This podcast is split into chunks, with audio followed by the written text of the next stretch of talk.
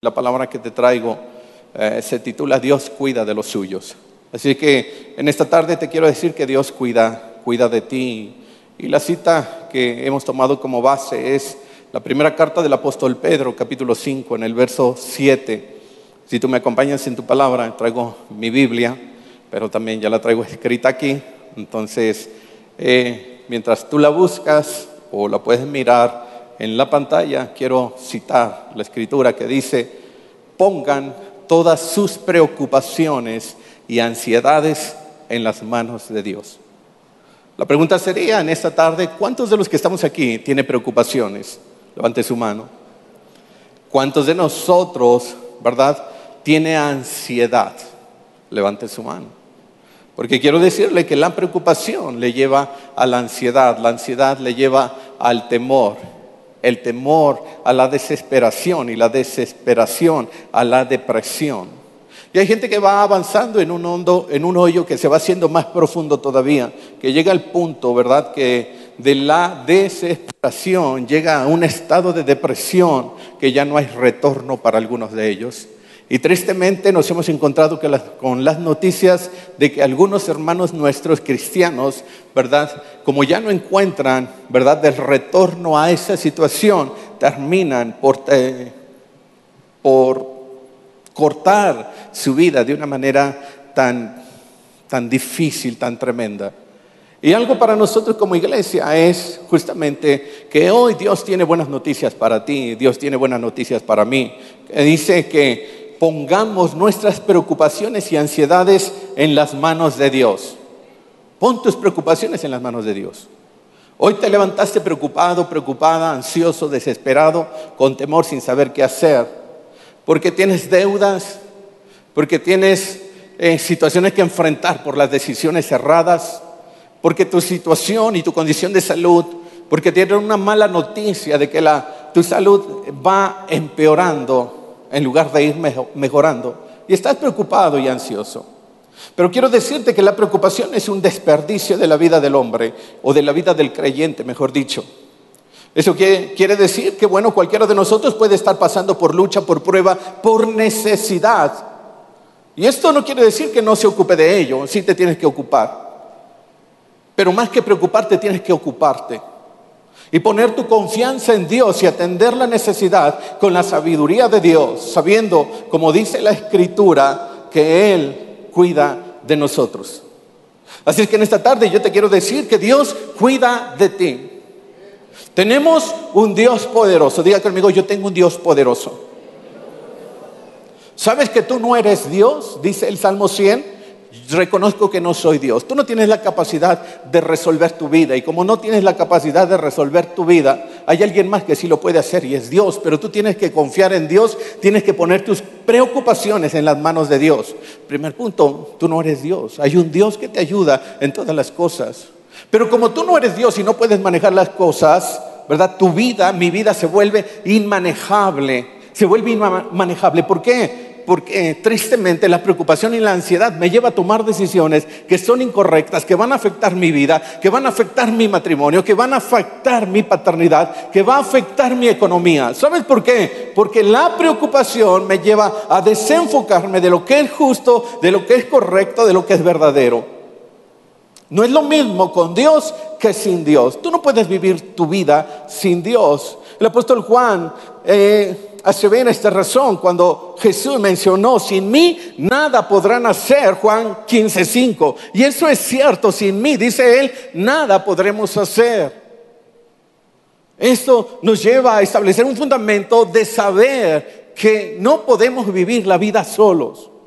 Dijo Dios, no es bueno que el hombre esté solo. Y aunque muchas veces usamos este texto para, para referir ministrar matrimonios, ¿verdad? En realidad se aplica a todas las áreas de nuestra vida. No es bueno que el hombre esté solo. Cuando el hombre esté solo, está solo muchas veces con problemas o necesidades, entra en el temor, en la angustia, en la desesperación, hasta llegar al punto de la depresión, tocar fondo y no encontrar el retorno.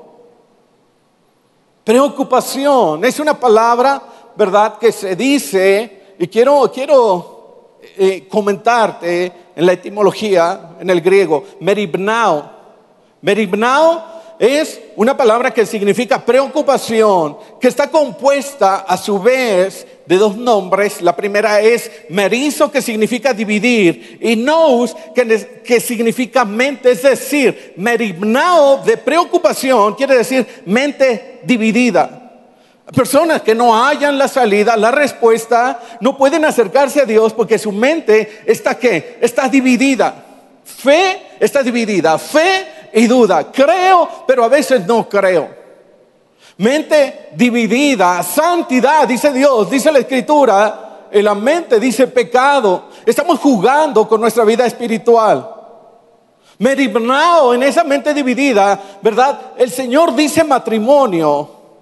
Merimnao dice divorcio, mente dividida. Bueno, yo creo yo creo, y venimos, a consejería, o vienen a consejería, eh, pastor, ¿cómo ven mi matrimonio? Digo, lucha por tu matrimonio, ¿qué dice la palabra? Y vamos al texto de las escrituras, no es bueno que el hombre esté solo, eh, honroso sea en el matrimonio, por tanto dejará el hombre a su padre y se unirá a su mujer y los serán, serán una sola carne. Palabra, una sola carne, una sola mente, un solo propósito.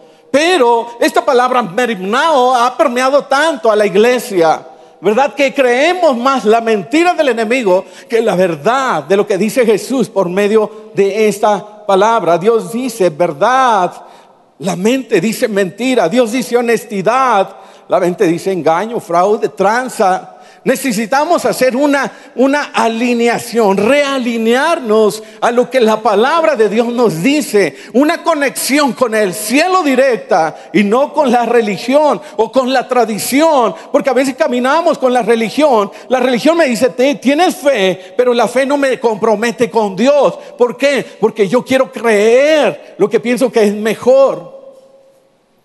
A Dios le he dicho, yo te entrego mi vida, te entrego a mi esposa, te entrego a mis hijos, pero algo que Dios dice, sí, pero entrégame tu voluntad.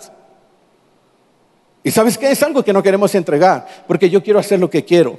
Llego a la reunión a la hora que quiero, levanto las manos si quiero, doblo las rodillas si quiero, alabo a Dios si quiero. Y dice Dios, eh, espera, ¿qué evangelio has aprendido?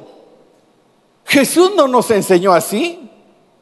Porque nosotros somos seguidores de quién? Seguidores de Cristo y Jesús no nos, enseñó así.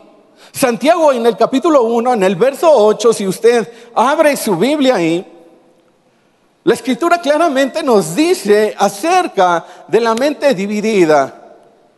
Dice su lealtad, su lealtad, escuche bien, está dividida entre Dios y el mundo y son inestables en todo lo que hacen. Y tristemente, la iglesia, la iglesia de Jesucristo, muchas veces camina en una estabilidad debido a qué? A la preocupación, al temor, a la necesidad que humanamente tenemos, más que una necesidad que espiritual. Yo le tengo una noticia, todo lo que aquí vivimos y hacemos se va a quedar cuando Él nos llame a qué? A su presencia. Ahora, ¿usted cree que nosotros llegaremos a la presencia de Dios preocupados, ansiosos, desesperados, amargados? Algunos dicen, bueno, es que a mí me cuesta trabajo eh, dejar las drogas, me cuesta trabajo dejar el alcohol, me cuesta trabajo eh, tener otra mujer que no sea mi esposa. ¿Usted cree que Dios le va a dar el acceso, nos va a dar el acceso al cielo en esas condiciones? Yo creo firmemente que no, porque así lo dice la Escritura. Es más, la escritura dice que algunos, ¿verdad? Dirá el Señor, apártate de mí porque no te conozco. ¿Sabes por qué? Porque llegamos en una condición que Dios no quiere que lleguemos. Nuestra realineación con Dios, que justamente tiene que ser vertical, no horizontal, conexión con Dios, conexión con el Espíritu Santo. La alineación horizontal es hombre, hombre, iglesia, religión, tradición. La religión, te dije, no me compromete. Tengo fe, pero no me compromete. ¿Y cuántos de nosotros llegamos, verdad, de una religión que no nos comprometía? Vivíamos como queríamos, hacíamos lo que queríamos y tristemente hemos caminado, ¿verdad?, a Cristo con eso. Y dice la Escritura, si aún conocimos a Cristo según la carne, ahora ya no le conocemos así. Por eso la iglesia tiene que levantarse, nos tenemos que levantar. ¿Para qué? Para hacer luz en medio de este mundo rodeado de obscuridad. Ministrando un matrimonio, el, esposo nos compartía algo y dijimos, vamos a tomar eso para una enseñanza. Yo no sabía que ahora la iba a tomar. Pero él dice, mi esposa descubrió algo y me llama la atención. Y dice, usted sabía que, que la luna no tiene luz propia. Y nosotros vemos que la luz brilla de la luna cuando miramos por la noche, ¿no? Al cielo. Y dice, no, la luna no tiene luz propia, lo que hace es reflejar la luz del sol. Y así es la vida del cristiano. El cristiano no tiene luz propia, lo que hace es reflejar la luz de Cristo. Pero a veces nosotros no reflejamos la luz de Cristo, ¿por qué? Porque las tinieblas han permeado nuestra propia vida. La escritura dice, y en esto conocerán que son mis discípulos cuando se amen los unos a los otros. Pero sabes una cosa, a veces ni en casa nos amamos como esposos, nos respetamos como padres o hijos, nos respetamos como hermanos. Entonces la gente de allá afuera no cree en el Evangelio, no porque el Evangelio no sea poderoso, porque el Evangelio es poder de Dios. Pero porque la gente no cree, porque nos ve, nos mira a nosotros. Si en tus palabras no hay pasión, escucha esto, en tus palabras no hay convicción, la gente no cree, no va a creer. Porque dicen, y tú mismo lo crees, no te emociona. Hey, vamos a alabar a Dios. Y la alabanza dice, levanta tus manos. ¿Y por qué? Rodilla, arrodíllate y por qué. No, no te estamos condicionando, no te estamos forzando, te estamos animando a que seas hacedor de la palabra, de esta bendita palabra. Porque tú y yo venimos a agradar a quién? Al pastor. No, venimos a agradar a Dios. Venimos a agradar a Dios. Yo me alegré con los que me decían a la casa del Señor iremos. Me alegré y a veces venimos con nuestras caras largas. Gózate en el Señor. Dice segunda carta a los Corintios capítulo 3 en el verso 11, ahora hermanos, regocíjense, pónganse en orden, pongan atención a mi consejo, dice el apóstol, sean de una sola mente, no sean meribnao, mente dividida, sean de una sola mente y vivan en paz. Y el Dios de amor y paz esté con ustedes. Regocíjense. Venir a la iglesia tiene que ser un regocijo, hermanos. Venir a la casa de Dios, a la presencia de Dios, tiene que llenarnos de alegría y de gozo. Pero algunos venimos forzados. Bueno, es que este me trajo, es que me condicionan, es que me dijo que no me va a comprar esto, es que me dijo que no sé qué. Y entonces vengo a la iglesia. Uy, voy a encontrar en la entrada al hermano que estaciona. ¿Y cómo me cae mal ese hermano? Algunos, dice la palabra, regocíjense, sonrían. Sabes que la preocupación, la ansiedad, el temor y la depresión nos llevan a perder la alegría y el gozo, el gozo de la salvación. Y habemos cristianos que muchas veces tenemos que sonreír, debemos sonreír. Aunque el rostro no nos ayude a algunos, pero tenemos que sonreír. Yo lo digo por mí porque mis hijas me dicen, papá, los hermanos dicen que tú eres muy serio. Hasta que abro los labios y dicen, bueno, no eres tan serio. Y le digo, yo sé que el rostro a veces no me ayuda, pero, pero tengo el gozo del Señor. Y le canto a Dios y levanto las manos él dijo, Señor, aquí estoy. Cinco cosas en este verso de segunda carta a los Corintios, capítulo 13, verso 11, dice, alégrate, regocíjate, ordénate, pon en orden tu vida, pon atención y sé de una sola mente, preocupado y vive, vive en paz. Esta es la esencia del cristianismo, esta es la esencia, hermanos, del evangelio. Pero ¿qué es lo contrario a esto que no hacemos? Porque te digo, le hemos entregado todo menos nuestra voluntad hermano, por favor, ¿te puedes sentar aquí? Y si no quiero, ay, hermano, por favor. Y a veces hasta, hasta los, los sugieres, los decanes, ay, no le digas que vaya a ofender al hermano y se vaya a ir de la iglesia. Que se vaya. Este es el orden. Ay, perdón, perdón hermanos, pero se me zafó. Porque el Evangelio no está condicionado. El Evangelio no es a la carta o al gusto. El Evangelio es poder de quién? Poder de Dios. Diga conmigo, el Evangelio es poder de Dios. Pero dígalo convencido, el Evangelio es poder de Dios. Así que nos movemos en el Evangelio, nos movemos en su voluntad o nuestra voluntad. Si nos movemos contrariamente a lo que dice la palabra, entonces lo contrario de la alegría es la tristeza, lo contrario del orden es el desorden, lo contrario de la atención es la dispersión o la falta de atención. Y dice, dice el Señor, tengan una mente, sean de una mente, dice, de una sola mente, no dividida, no merignao. Y lo contrario de la alegría, la tristeza.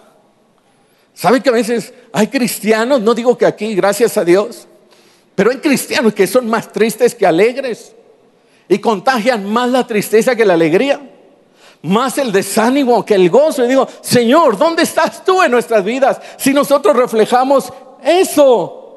Filipenses capítulo 4, en el verso 8, dice el Señor, ¿cómo podemos eliminar estas cosas?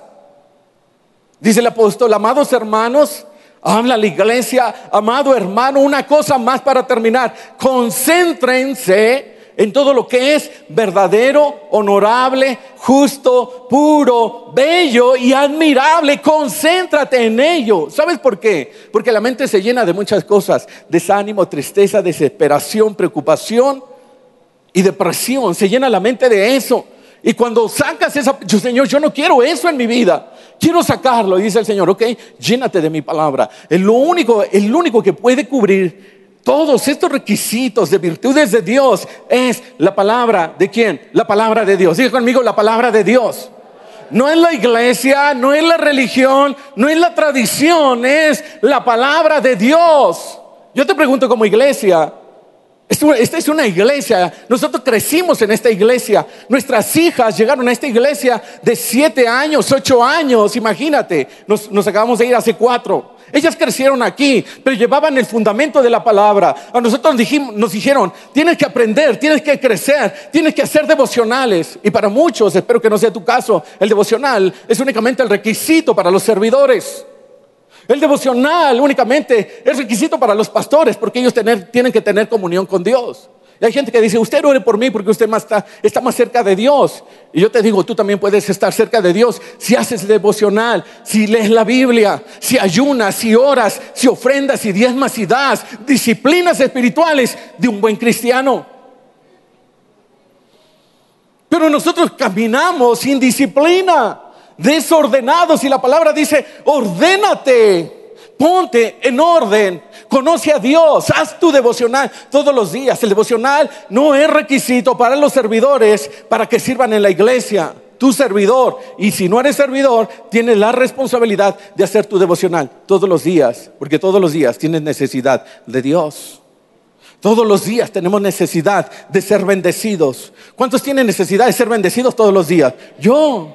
Pero si no vengo a la fuente de la bendición, no voy a conocer la bendición. Dice, concéntrate en todo lo que es verdadero, honorable, justo, puro, bello y admirable. Concéntrate en eso. Vienes a la iglesia a qué? A buscar todo esto que va a cambiar tu vida. Cuando lleguemos al cielo, o cuando Cristo venga antes, dice que Él viene por una iglesia sin mancha y qué? Sin arruga sin mancha y sin arruga. ¿Y qué estamos haciendo para santificar a la novia, a la esposa? ¿Qué estamos haciendo tú y yo? ¿Viviendo de la misma manera? Murmurando, juzgando, delinquiendo, drogándote, alcoholizándote, teniendo otras mujeres, teniendo sexo fuera del matrimonio, fornicando todavía en los pecados de inmoralidad sexual, en, en, la pornografía. ¿Tú crees que vas a entrar al cielo con eso? Yo creo que no. El Señor dice que no, santifícate. ¿Y qué te santifica? La palabra, la palabra de Dios. Hermanos, concéntrense en todo lo que es verdadero, verdadero. Eso es lo que Dios nos dice. Y además, primero a los tesalonicenses, capítulo 5, en el verso 16, dice la palabra, estén siempre alegres. Siempre alegres. A veces nuestra fe está determinada por las circunstancias. Estoy alegre si me va bien, estoy alegre si tengo una cuenta bancaria, Estoy alegre si tengo una, casa, estoy alegre si tengo un auto. Dios no está peleado con nada de eso, pero cuando no lo tienes, también estás alegre. O le estás recriminando y le estás reclamando a Dios. Una vez escuché que cuando nosotros estamos reclamando a Dios, recriminando a Dios por nuestra condición, nuestra situación, le estamos dando lugar más a la duda que a la verdad de lo que dice la palabra de Dios. Porque creemos o no creemos, esta verdad es infalible, es una verdad, no es si puedes o si quieres, es que esta verdad y esta palabra es la realidad cuando dijo Jesús, el reino de los cielos se ha acercado. ¿Sabe una cosa? Yo creo que, que la presencia del Espíritu Santo está en este lugar. ¿Por qué? Porque Jesús dijo, el reino de los cielos se ha acercado. Jesús es el reino de los cielos. El Espíritu Santo es el reino de los cielos. Yo no sé si usted lo sepa, pero el Espíritu Santo es la presencia de Dios en este lugar. Así es que yo digo, no te distraigas, porque a tu lado tienes a la presencia, a la persona del Espíritu Santo. ¡Wow! Entonces, bueno, te lo pongo más fácil. Si a tu lado estuviera el presidente de, la nación, aunque no hayas votado por él, te apuesto que no te distraes. Te apuesto que no cierras los ojos ni siquiera para pensar si es cierto lo que te estoy diciendo. Tú dices, no, me tengo que poner bien, me siento bien. Este, buenos días, señor presidente. ¿Qué le parece el discurso? Y el Espíritu Santo está a tu lado y estamos más distraídos que nada. ¿Sabes por qué? Porque no hemos dimensionado esta verdad de la palabra. Señor, tengo una necesidad. Señor, necesito sanidad. Y el Espíritu Santo está ahí a tu lado. Bueno, cuando voltees a verme, tal vez yo ponga la mano ahí donde te duele, ¿verdad? Y quites tus preocupaciones, ansiedades, temores. Cuando quites todo eso de tu vida, entonces, ¿sabes qué? Yo he venido para darte vida y vida en abundancia. y Él está a tu lado. ¿Sabes que en medio de la predicación suceden milagros? Pero a veces no recibimos milagros. ¿Sabes por qué? Porque nosotros no estamos conectados, no estamos alineados al reino de lo espiritual. Y estamos aquí, estamos presentes físicamente, pero ausentes espiritualmente. Salmos 90.10 dice, 70 son los años que se nos conceden. Algunos incluso llegan a 80 pero hasta los mejores años llegan a, eh, se llenan de dolor y de problemas y pronto desaparecen y volamos. ¿Sabes una cosa? Todos tenemos necesidades, luchas y problemas, pero eso no condiciona mi relación con Dios, ni me lleva a perder el gozo, ni la alegría del Señor en mi vida. Dice que no perdamos el gozo de la salvación. Pero a veces cuando pasamos por problemas, entonces, uy, ya no sé ni si creer en Dios. De verdad que ya no me dan ganas de venir a la iglesia. Le estoy pasando tan mal. Y yo digo, cuando la pasas tan mal, es cuando más tienes que venir a la iglesia. Es cuando más te tienes que tomar de la, de la mano de Cristo. Porque Él, Él te fortalece, Él me fortalece. Porque Él dijo, yo estaré contigo, no te dejaré y no te desampararé. Yo te sostengo con la diestra de mi justicia. Y hay gente que dice, bueno, la paso mal, me siento triste, desanimado, no voy a la iglesia. Y yo digo, wow, entonces vas a entrar en preocupación, en desesperación, en desánimo, en tristeza y vas a llegar al punto de la depresión. No te profetizo, pero esa es una realidad que muchos cristianos, muchos cristianos dentro de la iglesia están viviendo. Pero el Señor te dice que Él viene a dar libertad. ¿A quién? A los cautivos. Él da libertad a los cautivos, iglesia.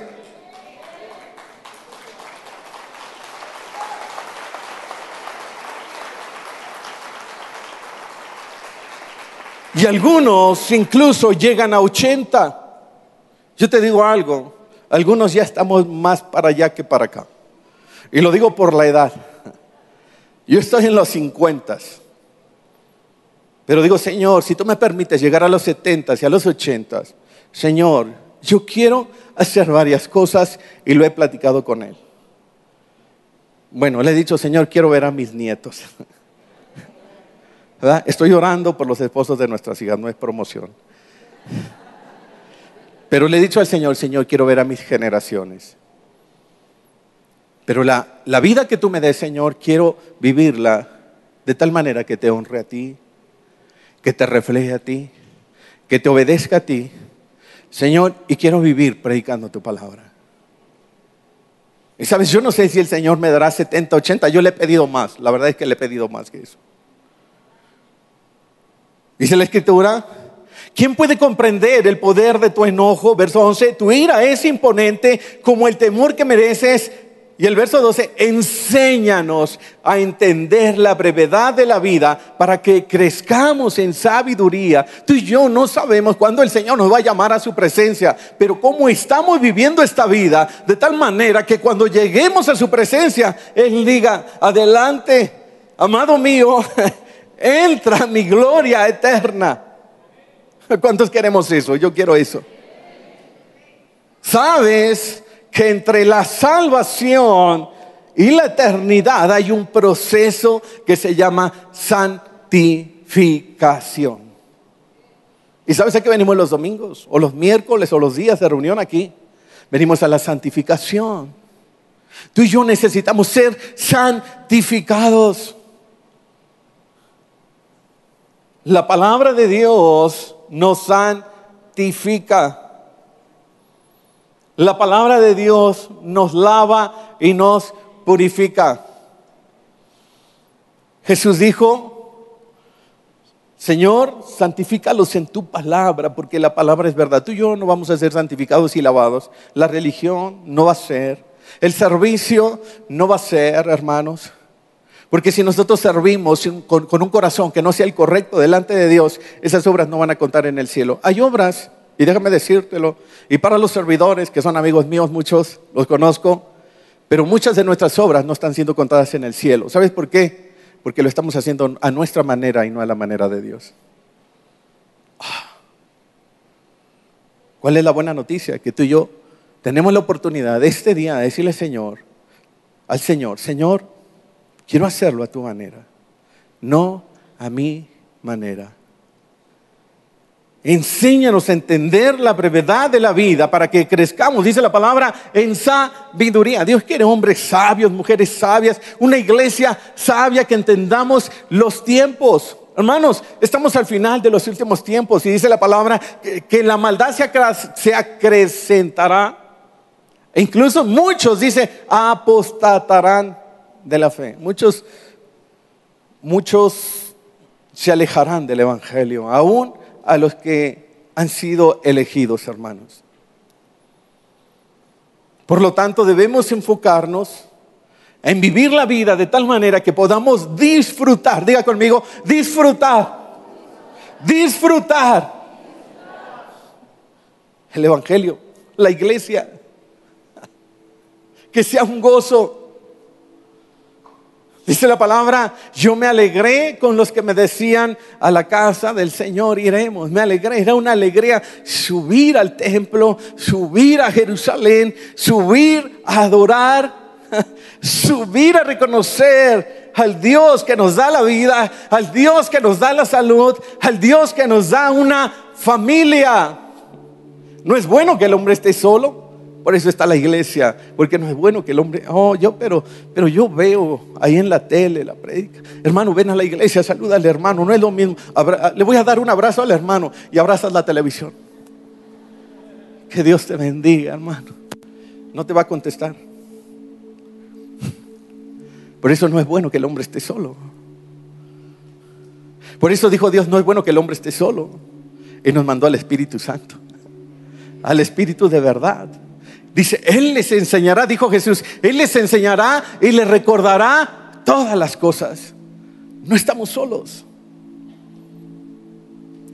Tenemos que vivir felices con las personas que tenemos cerca, con lo que Dios nos dio para vivir, tu familia, tu esposa, tus hijos, tus padres, tus nietos, la iglesia.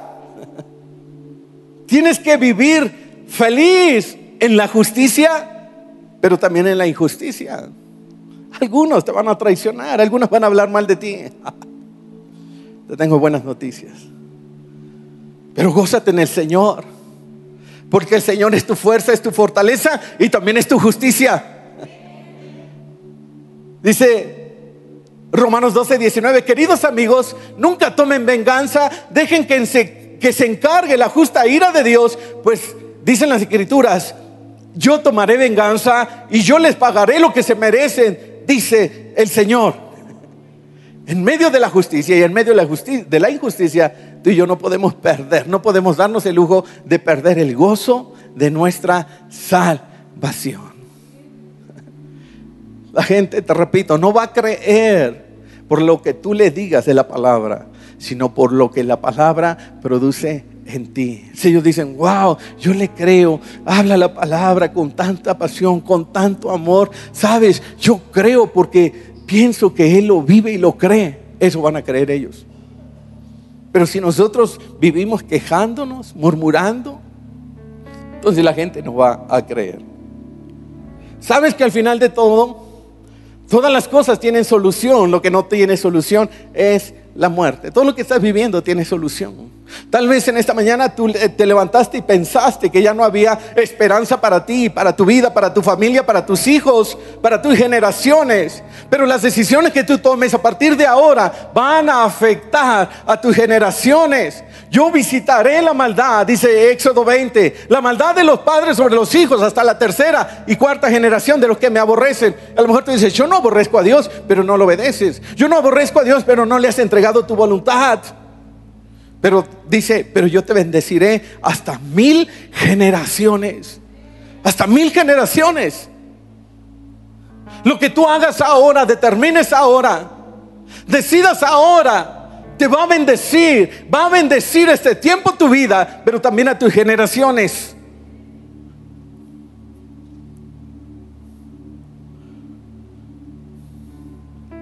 Sabes que no debemos olvidar que cualquiera que sea la situación en la cual te encuentres, por complicada que sea, tienes que recordar algo. Tienes que confiar en Dios. Porque dice la palabra que esas situaciones pasarán. Pero lo que no pasa, dice, es la palabra de Dios. Necesitamos continuar hacia el propósito que Dios tiene para nuestra vida. El escritor Víctor Hugo dijo, mientras más envejecemos, más corta parece ser la vida. Tenemos que aprovechar la vida. Tenemos que gozarnos los días que te quedan. ¿Cómo las quieres vivir? ¿Triste, desanimado, desesperado? ¿Con temor o depresión? ¿O en victoria con Jesús? ¿Cómo quieres vivir tu vida?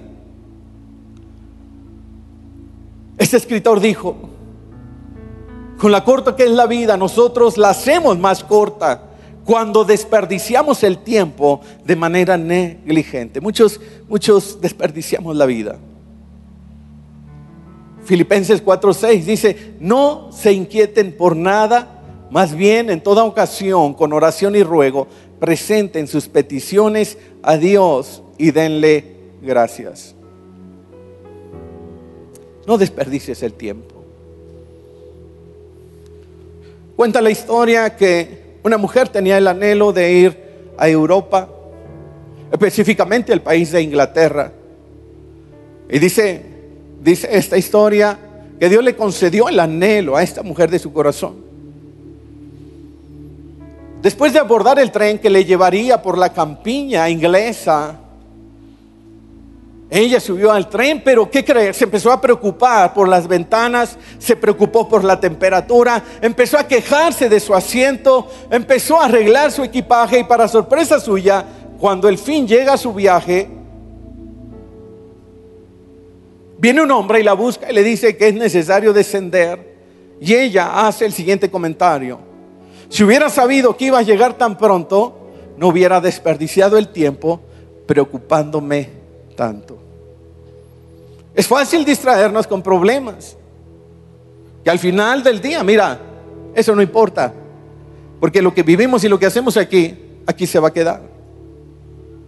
Dice la palabra, enséñanos a entender la brevedad de la vida para que crezcamos en sabiduría. ¿Qué tenemos que hacer?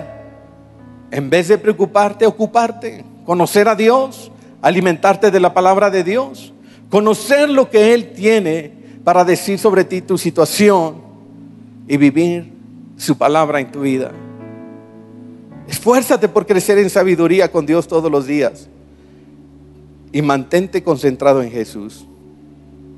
Y finalmente te digo esto, vive confiado en Dios, con un corazón sabio. ¿Cómo puedes tener un corazón sabio?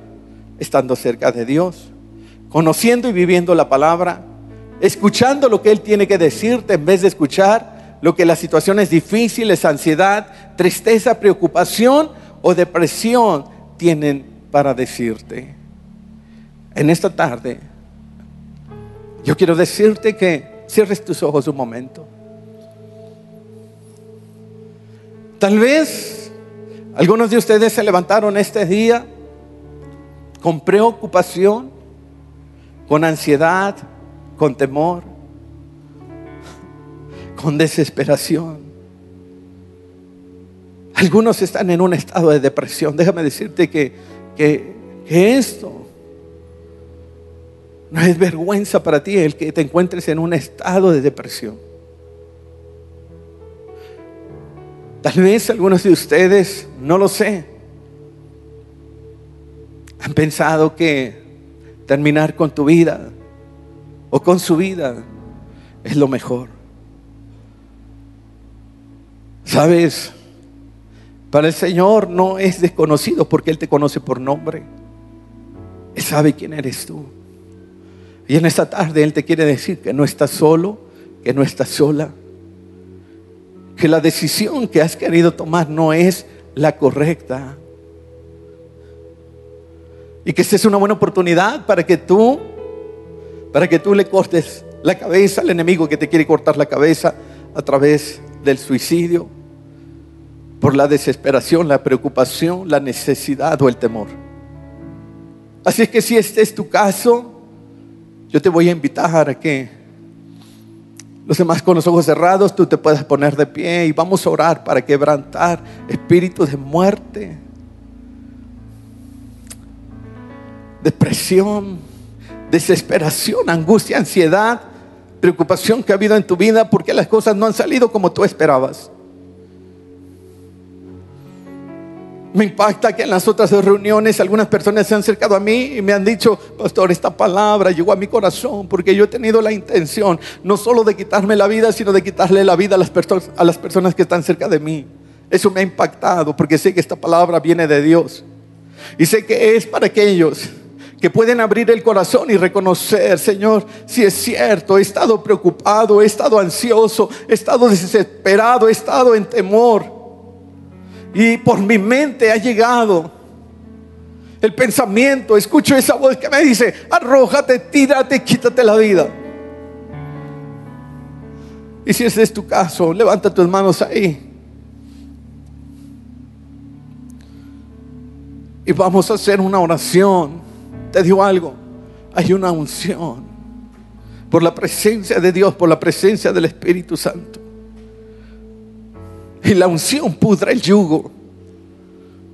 Y la unción quita la duda. La unción quita la mentira que el diablo ha querido traer a tu vida. No dejes que el enemigo traiga maldición a tu vida, a tu casa y a tus generaciones. Tú tienes la oportunidad de romper en esta tarde con toda palabra ociosa declarada que no es la palabra de Dios. Y ahí en tu lugar Dile, Señor Jesús, yo te pido perdón porque mi mente ha estado dividida entre la verdad y la duda. He caído en la preocupación, en la desesperación, en la angustia.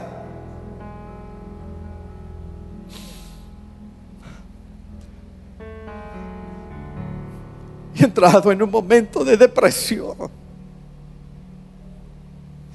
Dile, Señor Jesús, yo me tomo de tu mano. Dígale, Señor Jesús, reconozco que tú eres el que me da la victoria. Yo renuncio a todo pensamiento, a toda práctica incorrecta. Renuncio a todo espíritu de muerte, de duda y de mentira. Tú renuncia voluntariamente. Si tú abres la puerta, tienes que cerrar la puerta. Si tú pones la atadura y la cadena, tienes que romper tú mismo la atadura y la cadena. Di en el nombre de Jesús, rompo con todo pensamiento, con todo espíritu de muerte, de obscuridad, de suicidio. Y yo rompo en el poderoso nombre de Jesús con toda maldición, con toda consecuencia que pueda venir a mi vida por este pecado. y cierro la puerta al reino de las tinieblas y de la oscuridad en el nombre, en el nombre de Jesús. En el nombre de Jesús, en el nombre de Jesús. Padre, te damos gracias porque tú has venido a dar libertad a los cautivos. Señor Jesucristo, tú eres nuestro libertador. Dile, Señor Jesús, gracias por mi libertad. Sabes, empieza a darle gracias a Dios. Toma un momento más, un momento más. Dile, gracias por mi libertad. Gracias porque me haces libre. Gracias, Señor, porque me levanto como hijo de Dios. Porque declaro en mi vida que puedo salir adelante. Porque Cristo me ayuda a salir adelante. Porque Cristo es mi fuerza. Cristo es mi fortaleza. Decláralo ahí, empieza a darle gracias a Dios también y dile, gracias Señor Jesús, gracias porque tu sacrificio en la cruz y tu sangre me da el beneficio de la libertad y el derecho también de ser llamado hijo e hija de Dios. Yo hago esta oración, dígale ahí, yo hago esta oración en el nombre, en el nombre de Jesús. En el nombre de Jesús. ¿Qué tiene que hacer ahora? Usted ha sacado esta mentira que ocupaba su mente y su corazón.